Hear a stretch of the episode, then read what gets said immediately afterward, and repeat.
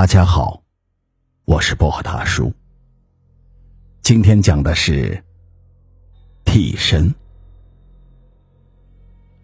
一天，秋生从集市上回来，赶了一上午的集，收获颇丰，心情大好。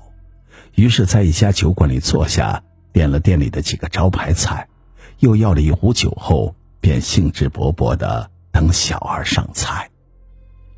这家龙兴酒馆地理位置优越，所以生意红火，常年客似云来。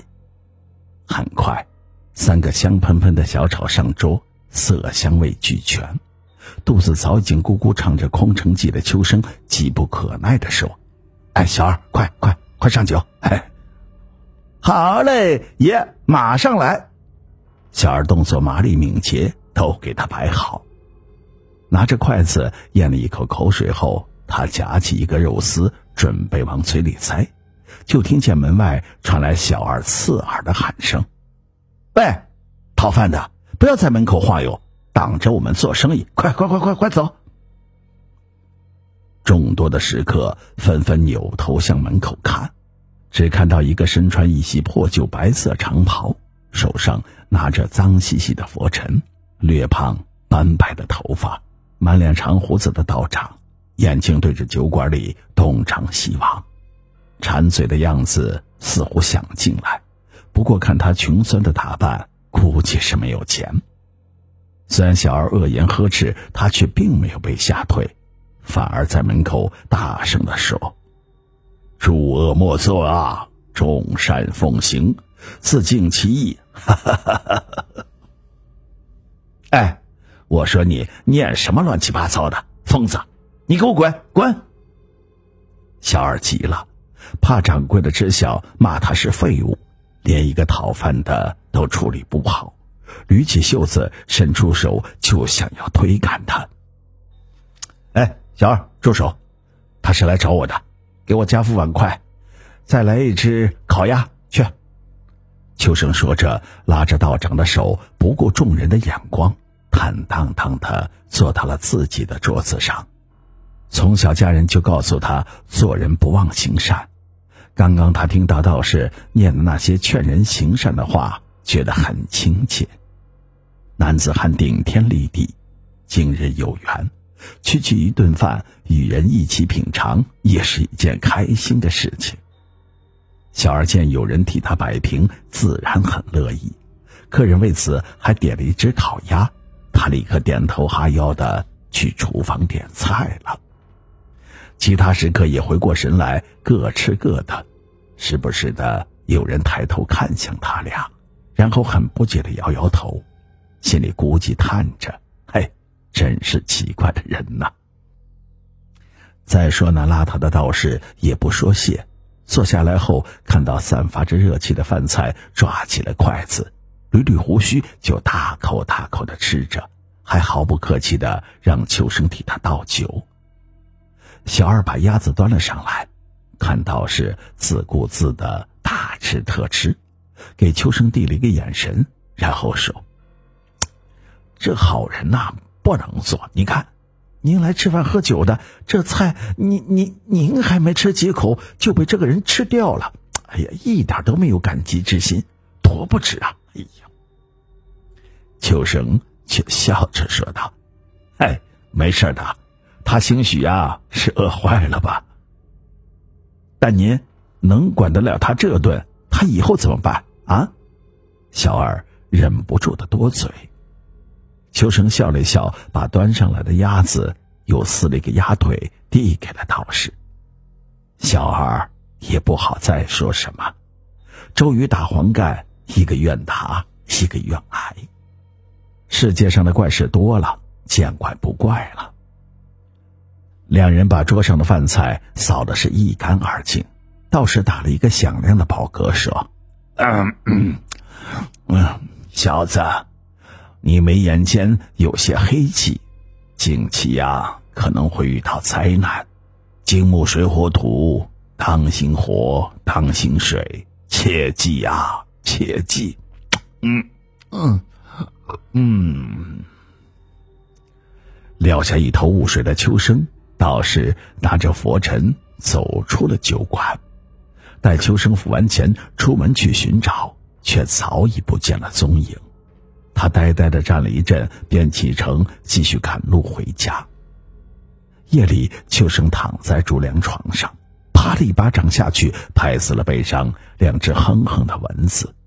夏天真讨厌，空气中的热风让他背上黏糊糊的，即使洗了澡，不一会儿又汗流浃背。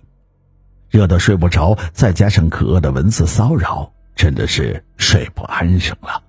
他坐起来，看向不远处的池塘，明亮的月光照在清澈的水面上，波光粼粼。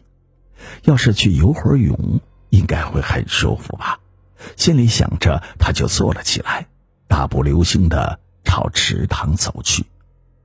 他一步步的走到了水里，冰凉的水包围着身体。很是舒服，他顿时充满了精神，快活的像鸭子般在水里翻腾，欢愉且惬意。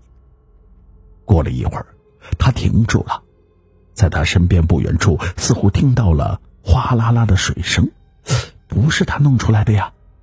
他停下来，东张西望，借着月光，发现不远处有个人似狗刨似的向他游了过来。这么晚了，是谁也被热的睡不着啊？你是？秋生问。那人四四方方的脸庞，眼小嘴大，没有见过。啊，我是夜里放黄鳝笼子的，一身是泥，就下水洗个澡，嘿，真舒服。那人的声音清脆爽朗。哦。这天气啊，真热。兄台，看你游泳还不错，咱俩比一比。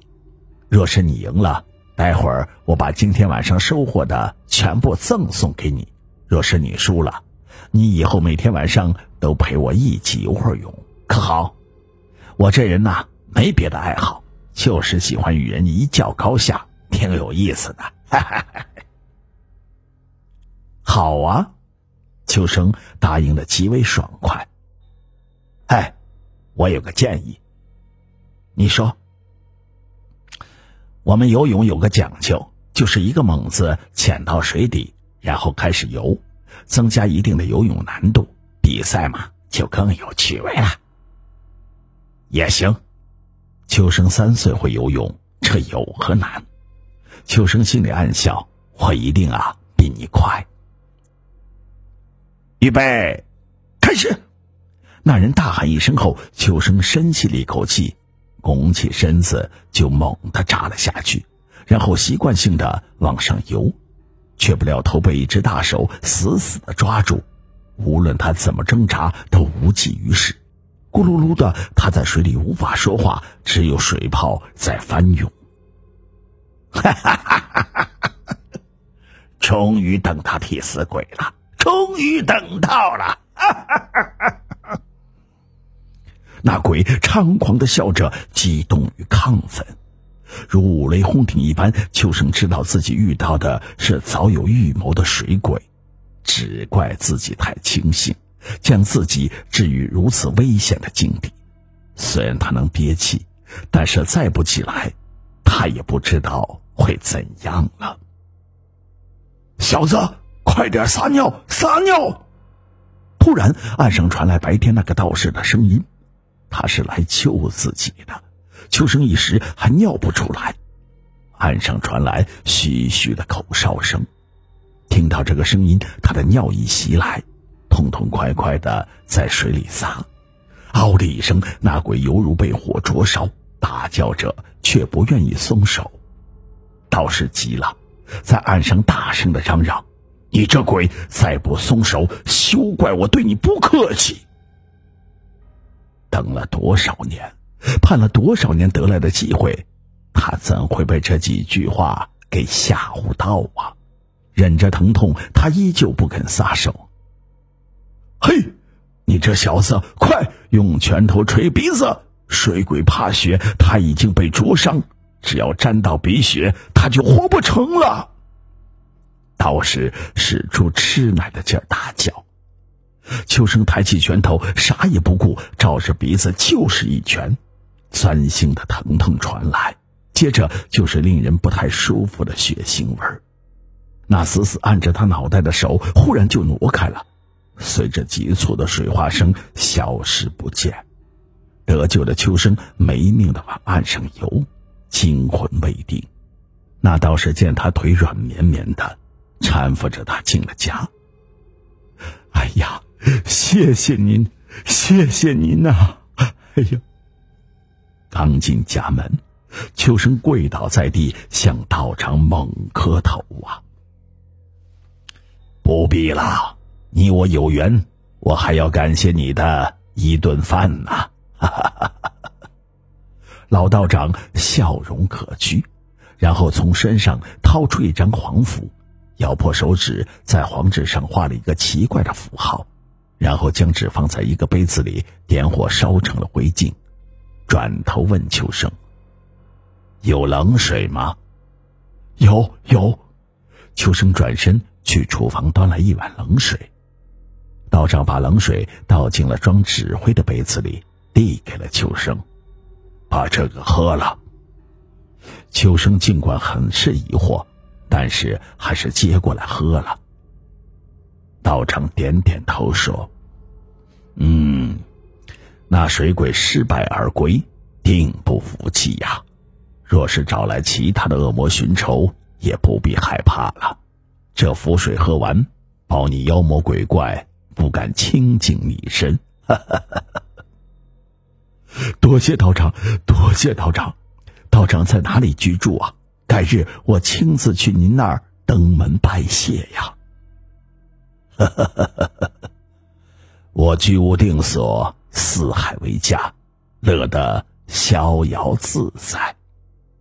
哦，若是道长不嫌弃，可愿意在我家住下？不了，我习惯了闲云野鹤般的生活。那。我就走了。今日你要多行善事，方能为自身积德，将来呀福报越多。道长说完，便大步走出了大门。待秋生去追，早已不见了踪影。再说秋生，他面色凝重，对着道长离去的方向，再次的拜了一拜。